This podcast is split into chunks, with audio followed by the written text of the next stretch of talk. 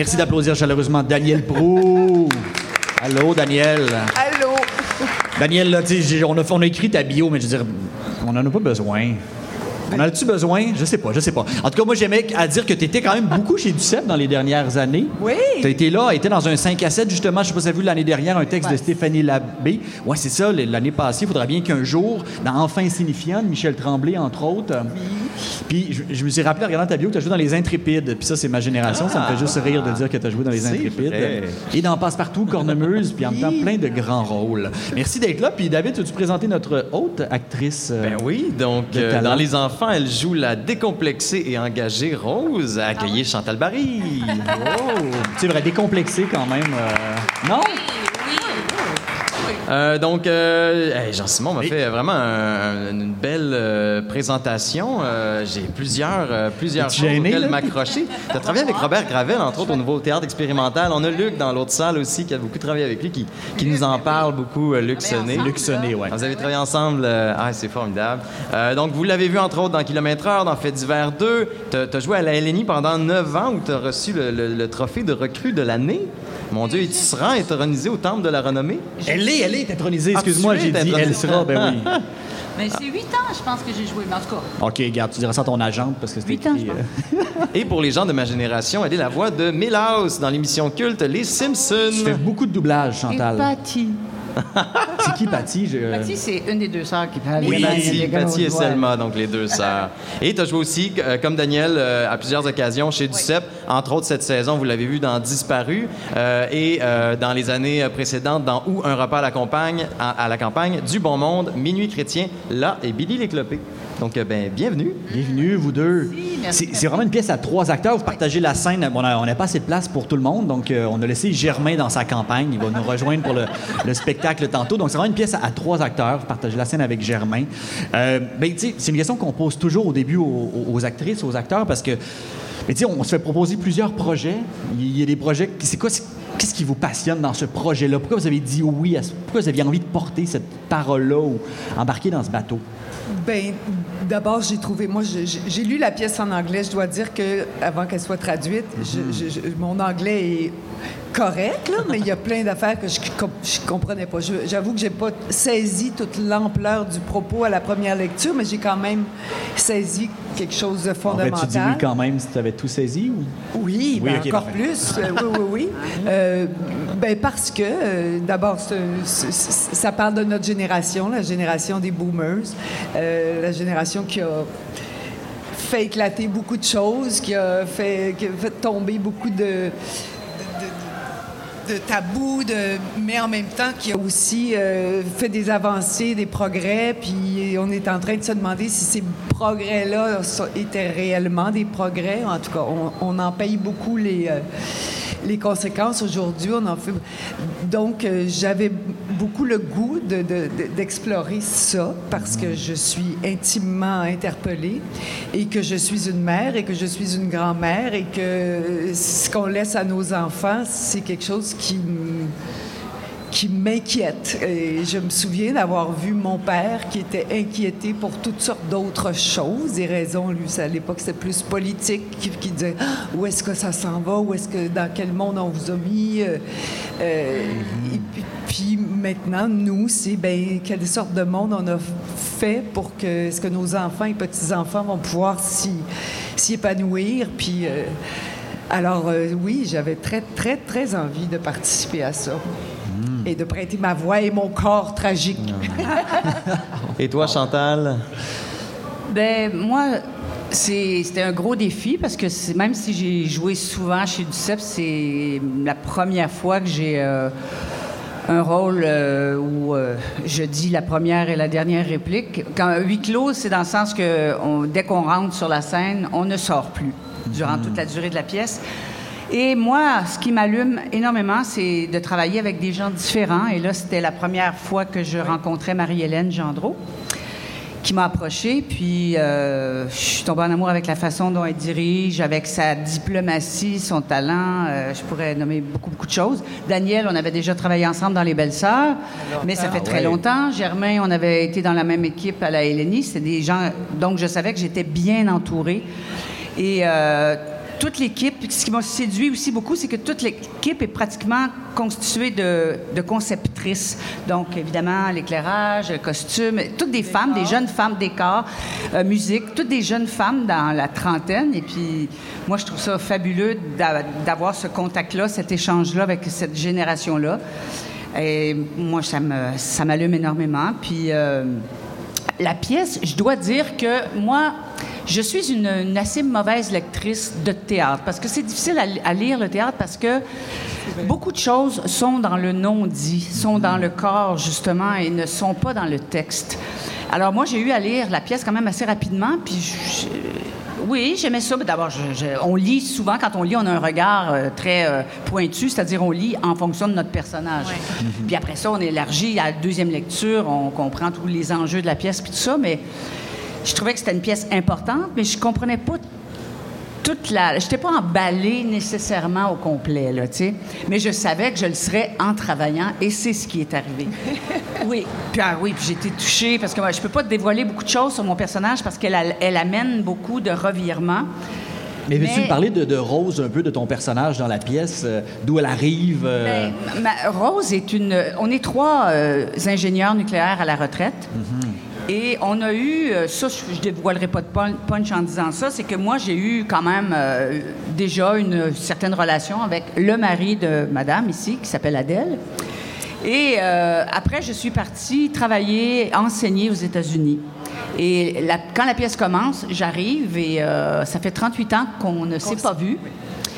Mais pas tout à fait. C'est-à-dire que. Non, mais là, ça. Ben, ça, je. je, je, je pas tout à fait. Il n'y a pas de secret, là. On peut, euh... Il y en a, il y en a. Et puis, euh, ben, c'est ça. Il y a d'autres choses que je pourrais. Oui, je pourrais parler, mais. On était des amis aussi, là. Et on le sera plus tellement, oh, mais quand Moi, même, je pourrais peut-être ajouter que les deux pour moi aussi une force du texte, c'est qu'il y a comme deux formes de maternité aussi qui sont amenées par les deux personnages féminins. Dans le cas de Danielle qui joue Adèle, elle a porté des enfants, elle est aussi grand-mère. Donc c'est comme si elle, sa manière, c'est aussi de protéger sa, descendance à elle.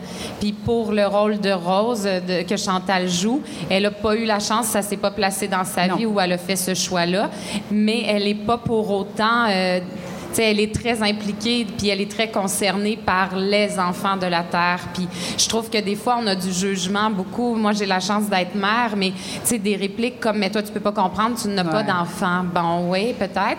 Mais une amie qui a pas d'enfant, ça veut pas dire qu'elle est pas concernée par les enfants, puis qu'elle est pas maternelle. Elle a passé sa vie à enseigner, donc il y avait une forme de... pas de...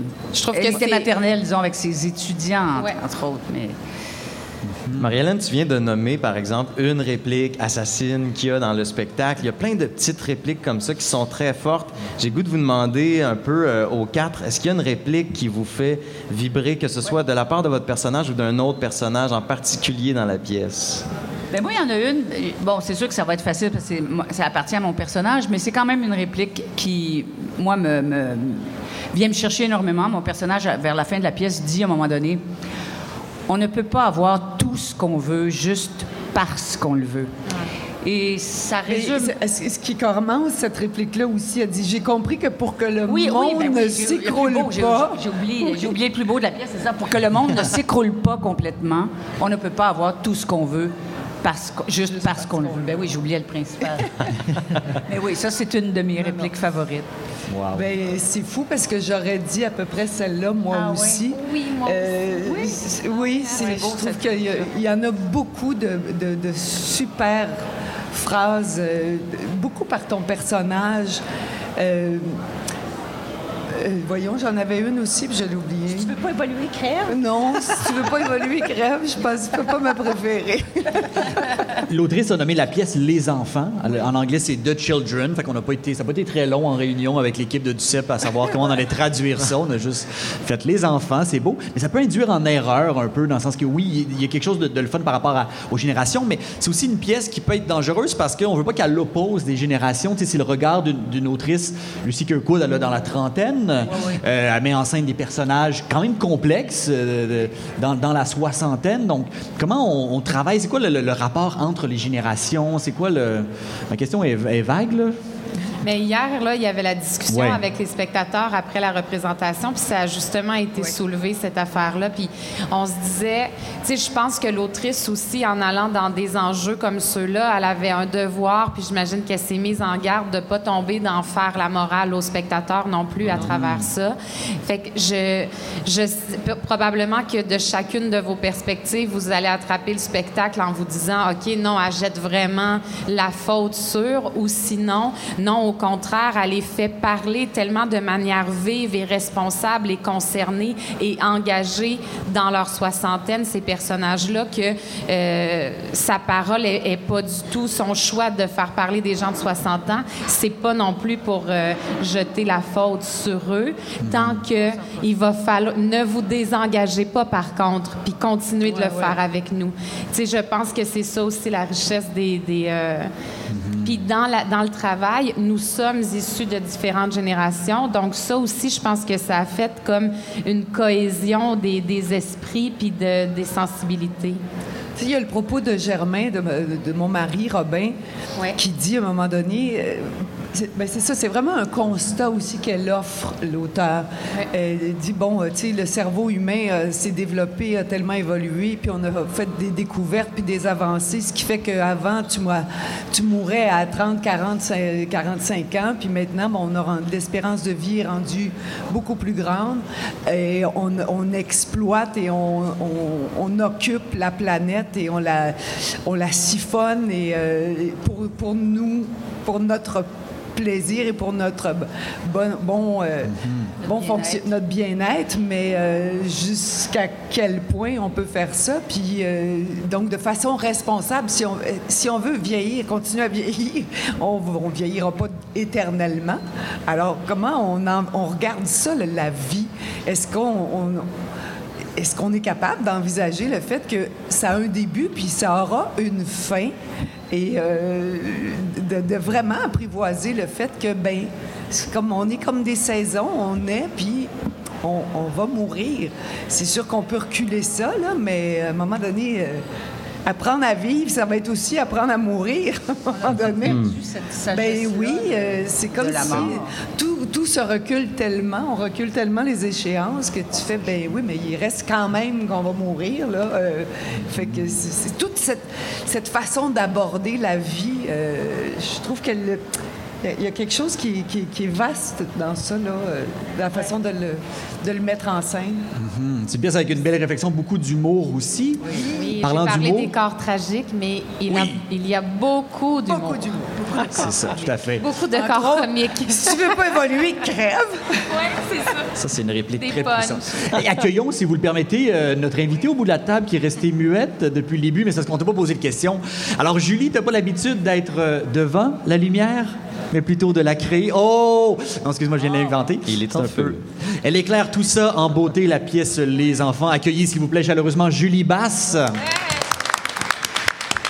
Julie, merci d'être là. C'est vraiment quelque chose qu'on avait envie de faire dans, dans ces causeries-là, c'est de faire découvrir des corps de métier qui, qui sont tellement importants dans, notre, dans, notre, dans une production, mais qui sont souvent dans l'ombre.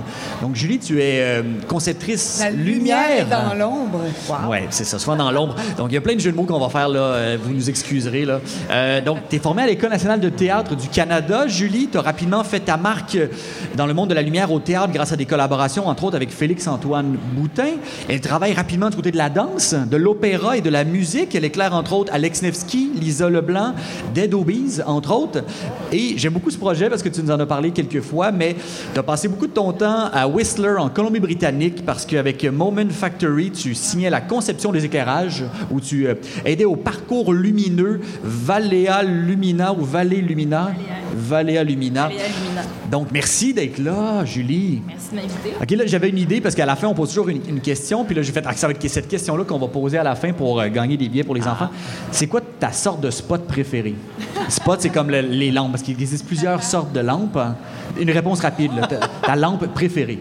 Eh bien, je vais dire une lampe qui est disponible pas mal juste à Ducep, à Montréal, c'est les Beam Light. Les Beam Light. Et qu'est-ce qu'un Beam Light? C'est euh, une lampe avec un faisceau très serré, puis c'est ça qui, à la fin, euh, lève et fait l'impression de vague qu'on a. Fait que c'est c'est une lampe qui, est, euh, quand elle est à, faible intensité, est très, la couleur est très chaude, puis à full, la couleur est très froide Wow. et le faisceau est très, très, très serré, très puissant.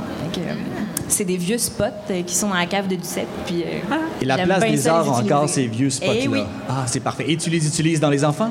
je les utilise dans les enfants. pour un très bel effet dont euh, on vous invite à, à venir voir. Oui, du beau, euh, du beau recyclage. Julie, euh, qu'est-ce qui- commençons par euh, pourquoi tu as voulu devenir conceptrice d'éclairage? Euh, ben, j'avais une pratique quand même quand j'étais adolescente euh, de la danse, puis une sensibilité euh, aux arts de la scène, mais j'ai jamais vraiment voulu être sur la scène. Puis euh, j'ai étudié euh, plus en sciences quand j'étais à l'école secondaire, puis j'avais euh, besoin de faire ce lien entre le côté plus artistique puis le côté plus technique. puis j'allais souvent voir des shows, puis les, métiers de la scène étaient quelque chose qui m'intéressait. Fait que je me posais la question, je veux-tu faire du son, je veux-tu faire de l'éclairage? J'avais le goût de développer un, langage artistique autour de ça. Puis au début, je voulais vraiment faire des shows de rock, puis je voulais faire des tournées de rock. Fait que je suis allée voir comme quelqu'un qui faisait ce métier-là. Puis je suis quand même, moi, j'ai vraiment le goût de. Je sais pas trop si je vais faire du son de l'éclairage, mais j'ai le goût de faire ça. Puis euh, il m'a dit, ben, euh, viens avec nous, puis on va te montrer ce que c'est. OK. Fait que j'avais 16-17 ans, fait que j'allais euh, prendre part euh, au montage. Puis il m'a vraiment comme appris la base de, de tous les spots qui, qui existent, puis comment on fait un montage. Puis il m'a dit, mais tu sais, si tu veux. Puis vite, je me suis rendu compte que c'était plus l'éclairage qui m'intéressait. Puis vite, il m'a dit, mais tu sais, c'est plus du côté du théâtre que tu vas pouvoir euh, raffiner euh, une, une pratique. Euh, donc j'ai continué, j'ai étudié là-dedans, j'ai étudié à l'École nationale de théâtre, puis étonnamment, ou en tout cas je pense pas que c'est un hasard tant que ça, mais je suis revenue aussi à la musique. Fait que c'est comme ça que, que ça s'est passé. Dis-moi, euh, comment est-ce que tu abordes le travail? Qu'est-ce qui fait de Julie Basse? C'est quoi ton style? Qu'est-ce qui fait que tu te démarques? Puis comment tu as appliqué ça sur les enfants? C'est une bonne question, hein? Eh oui. euh, ben, oui, c'est sûr que j'ai une, signature parce que c'est, moi. Ben, après ça, euh, je pense que j'ai quand même euh, un médium qui euh, s'adapte à son environnement, dans le sens que je suis pas la première à poser un geste visuel. Il y a quand même la scénographie qui existe. Il y a quand même un metteur en scène qui arrive avec une proposition. Fait que je peux pas, même si dans ma tête, j'en ai plein en banque des effets vraiment hot qui vont marcher, c'est pas nécessairement pour toutes les shows que ça a fonctionné.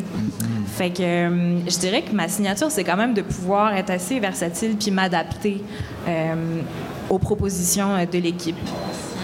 Et euh, dans un processus, en fait, quand est-ce que, que le- la lumière s'insère? Quand est-ce que, tu peux, pour les gens qui ne connaissent pas nécessairement, c'est quoi le- les, les rencontres de production, de conception, par exemple? Souvent, c'est le, le- comment dire, c'est le dernier rouage, en fait, c'est celui qu'on trouve en salle, parce qu'on peut pas louer... euh, combien de spots, par exemple, tu as dans les enfants? là? Combien de, de lampes? euh, Eh, je les compte même plus, mais Genre je- deux, trois je cents? dois en avoir 400, une affaire de même. là. Donc 400 lampes, ça veut dire que sur ça c'est quelque chose que je vous souhaite de, de voir un jour. On pourra mettre ça sur les réseaux sociaux, mais un plan de lumière, c'est tellement beau. C'est comme euh, les vieux Ouais. plans d'architecture un peu là, tu sais, avec toutes ces petites sources là, puis il y a vraiment 400 points sur ton plan qui éclairent le décor. Fait que je me rappelle plus c'était quoi ma question, mais comment, oui, comment tu t'in- comment tu t'insères dans un projet? Pour, pour créer, pour Ben- mettre 400 lampes comme on a dans les enfants? Comment t'en viens à trouver la bonne position, la bonne couleur là? Ben, même si je prends plus de place à la fin du processus, je suis quand même là depuis le début, dans le sens que Marie-Hélène m'a contacté en même temps que le reste de l'équipe. Elle m'a envoyé le texte, j'ai pris part aux premières lectures, aux premières réunions avec, euh, avec euh, la scénographe. Donc, moi, j'avance quand même en même temps que, que les autres. La seule différence, c'est que j'ai jamais rien vraiment de concret à montrer. Fait que on travaille avec des images d'inspiration, euh, on se parle beaucoup, mais je dirais que jusqu'à l'entrée en salle, je passe quand même mon temps à rassurer les gens d'une affaire vraiment abstraite dont j'ai pas nécessairement le contrôle jusqu'à ce que je le vois. Ouais. Est-ce est-ce qu'il y a eu des défis particuliers liés à cette production-là? Tu sais, par exemple, bon, il y a, il y a de la fumée. Est-ce que ce genre de- de- d'élément-là peut affecter ton travail ou au contraire aider ton travail? Ben, c'est un élément avec lequel je travaille beaucoup. Dans les enfants, on a décidé de, de l'utiliser d'une autre façon, comme de, vraiment l'avoir dans le fond. Fait que ça, ça prenait une fumée spéciale qu'on a testée en amont. Euh, Il n'y avait pas tant... Ben, Souvent, il y a des défis parce qu'on n'a pas nécessairement la place de s'accrocher où on veut. Des fois, on a des murs, fait que là, on peut pas avoir toutes les directions de lumière. Je dirais que ce décor-là, il était assez ouvert. Euh, le défi, euh, il était pas mal dans euh, l'évocation de l'eau qu'on voulait tout le temps avoir, puis cette vague-là qui arrive à la fin. puis on avait des, des, idées de grandeur aussi avec le décor et des mouvements de décor qu'on voulait faire. Puis ben, finalement, on s'est rendu compte que avec les enjeux techniques, ça n'a pas fonctionné. La, dernière position de décor n'a pas fonctionné. Puis la dernière position, le décor devait se relever. Fait là, c'est vraiment comme si on, avait comme un toit, puis la maison comme complètement inondée autour. Puis on est arrivé, euh, quoi, trois semaines avant, deux semaines avant le show? Non. Bon, ben on n'a pas, deux semaines. on n'a pas cet, cet effet-là. Mais il faut quand même suggérer l'eau qui monte et la vague finale. Fait que, ben moi, mon défi, ça a été de prendre le relais de cet enjeu technique-là. Euh, puis, ben, finalement, on a décidé qu'on allait euh, lever euh, la rigue d'éclairage, ben, une partie de la rigue d'éclairage à la fin pour suggérer cette vague-là. Fait que. Et qu'est-ce qu'une rigue d'éclairage? Ben, une rigue, mon accrochage. Fait qu'il y a des, il y a des spots sur les côtés, puis il y a des spots dans le fond qui, à la fin, lèvent pour, pour suggérer l'eau qui monte, puis cette vague-là. Conjointement avec le son. Avec le son, bien sûr, oui. Ah, eh bien, merci beaucoup, Julie. Merci beaucoup. Dernière petite question pendant qu'on invite Mme euh, Michelle Ouellette, abonnée à la compagnie, à se, joindre à nous, juste au bout de la table. Julie, c'est quoi les défis de la salle de Duceppe? C'est quand même un grand plateau, comme tu dis, il y a 400 lampes. Rapidement, c'est quoi les, défis majeurs quand tu dois éclairer ce théâtre? Euh, ben, c'est sûr que c'est très large. Puis le défi, c'est que souvent, les scénographes, euh, comme c'est très large, on veulent remplir l'espace au complet. Fait que nous, on doit éclairer l'espace au complet. Là, je te dirais que la scénographie était un peu plus petite, mais il fallait quand même donner l'impression que ça flottait puis qu'on pouvait avoir euh, une île euh, euh, de ces décors-là. Fait que. je sais comme plus trop c'était quoi la question, les défis. Mais c'est les défis de la salle de Duceppe, c'est vraiment de, vouloir trop ben, éclairer. c'est ça, c'est juste que c'est une grosse surface à couvrir, fait que c'est mm-hmm. tout le temps plus de spots, donc plus de temps. mais on, arrive quand même à les relever. Merci beaucoup, Julie. Merci beaucoup. Merci beaucoup. Puis vous voyez les images d'inspiration, on voit vraiment que c'est un spectacle atmosphérique quand même et la lumière participe énormément justement à créer cette atmosphère-là. Madame Ouellette, bonsoir. Bonsoir. Merci d'être là. Je demanderais de... Approchez-vous du micro quand même, approchez-le de, votre bouche pour qu'on vous entende. En fait, c'est un segment qu'on aime, euh, on aime jaser avec les abonnés parce que quand même, tu sais pas, 8200, 8400, j'oublie toujours. 8400, je crois. Oui, 8400 abonnés, puis on les connaît pas souvent et vous nous laissez souvent des commentaires. Vous êtes assis, vous nous écoutez, vous nous suivez. Et Madame Ouellette, euh, vous avez vu la pièce la semaine dernière, je crois? Le 29. Le 29. Donc, il y a quand même deux semaines. Vous êtes abonné depuis 2016, mais vous fréquentez la compagnie quand même. Vous me parliez de, Charbonneau et le chef avec Jean Duceppe, que vous aviez vu, qui a été un événement marquant. J'aimerais savoir, en fait, euh, ben, tout d'abord, quel métier vous avez fait, puis c'est quelle était votre première rencontre avec le théâtre? Euh, ben, je suis bibliothécaire de profession, maintenant retraité depuis quand même quelques années. OK. Et euh, premier contact avec le théâtre, ben, ça s'est joué sur deux, deux plans. Euh, au cégep, il y avait une possibilité de s'abonner au Jésus avec le transport qui était garanti par autobus scolaire. Les prix étaient raisonnables. Mhm. je me suis lancée. Et d'autre part, ben, au Cégep Lionel-Groux, il y avait l'option théâtre. Alors, je me suis mise à être assidûment euh, spectatrice à tout ce qu'il présentait. des spectacles de l'option. Et, moi, je suis toujours curieux de savoir, quand on va voir une pièce de théâtre, on a toujours des attentes, des appréhensions quand on va voir une pièce. Vous, quelles étaient vos attentes, en fait, avant de venir voir les enfants? Je n'avais pas d'attente autre que de prendre contact avec euh, une œuvre et une auteure que je ne connaissais pas du tout. Mm-hmm. Euh, d'autre part, la crainte que j'avais avec un titre comme Les enfants et aussi avec euh, une volonté dite pour la saison complète d'avoir un rapport avec ce qui se passe dans notre société. Mm-hmm. J'avais un peu peur qu'on nous serve un texte où on se ferait faire la leçon en tant qu'affreux baby boomer responsable de l'état de la planète dans, dans tous ses malheurs actuels. Alors, et ça, franchement, je pense que je serais sortie, je l'aurais pas pris. Parce qu'on n'a pas fait rien que des mauvais coups. Et une partie de ceux qu'on a fait, on les a fait pour des raisons sociétales et des raisons d'ignorance. Vous pouvez pas vous savez, on ne va pas blâmer les gens qui sont responsables de la désertification du Sahara parce qu'ils l'ont fait en partie par ignorance et en partie pour faire survivre leur famille. Par contre, aujourd'hui, avec la, la, forêt amazonienne qui est en train d'y passer, et que là, c'est le lucre simplement qui est en cause, là, il y a une faute. Mm-hmm. Mais là, la bonne nouvelle pour DUCEP, c'est que vous étiez abonné, fait vous étiez obligé de voir la pièce. Ça faisait partie de votre, abonnement. quelle, a été votre, votre réaction, en fait, face à la pièce, puis face à ces perceptions-là, justement?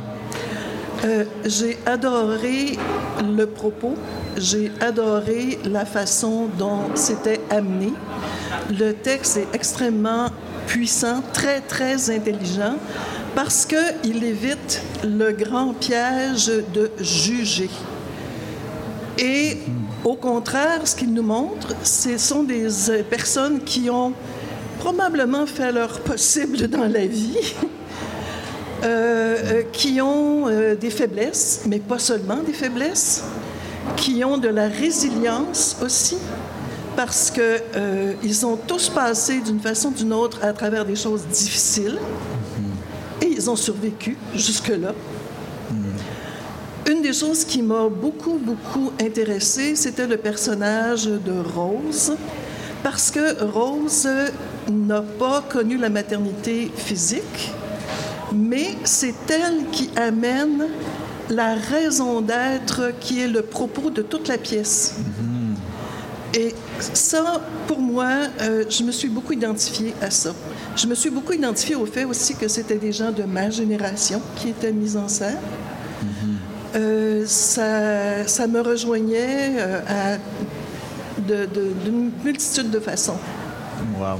Est-ce qu'il y a une question que vous aimeriez poser à, une des artistes euh, ici? à dire vrai, il y a des questions que j'avais auxquelles il y a eu réponse. Oui, durant la discussion de. entre autres par rapport aux éclairages, parce que les éclairages, moi, je trouve ça fascinant. C'est pratiquement, dans cette pièce-là, les éclairages, c'est pratiquement le quatrième personnage de la mhm. pièce.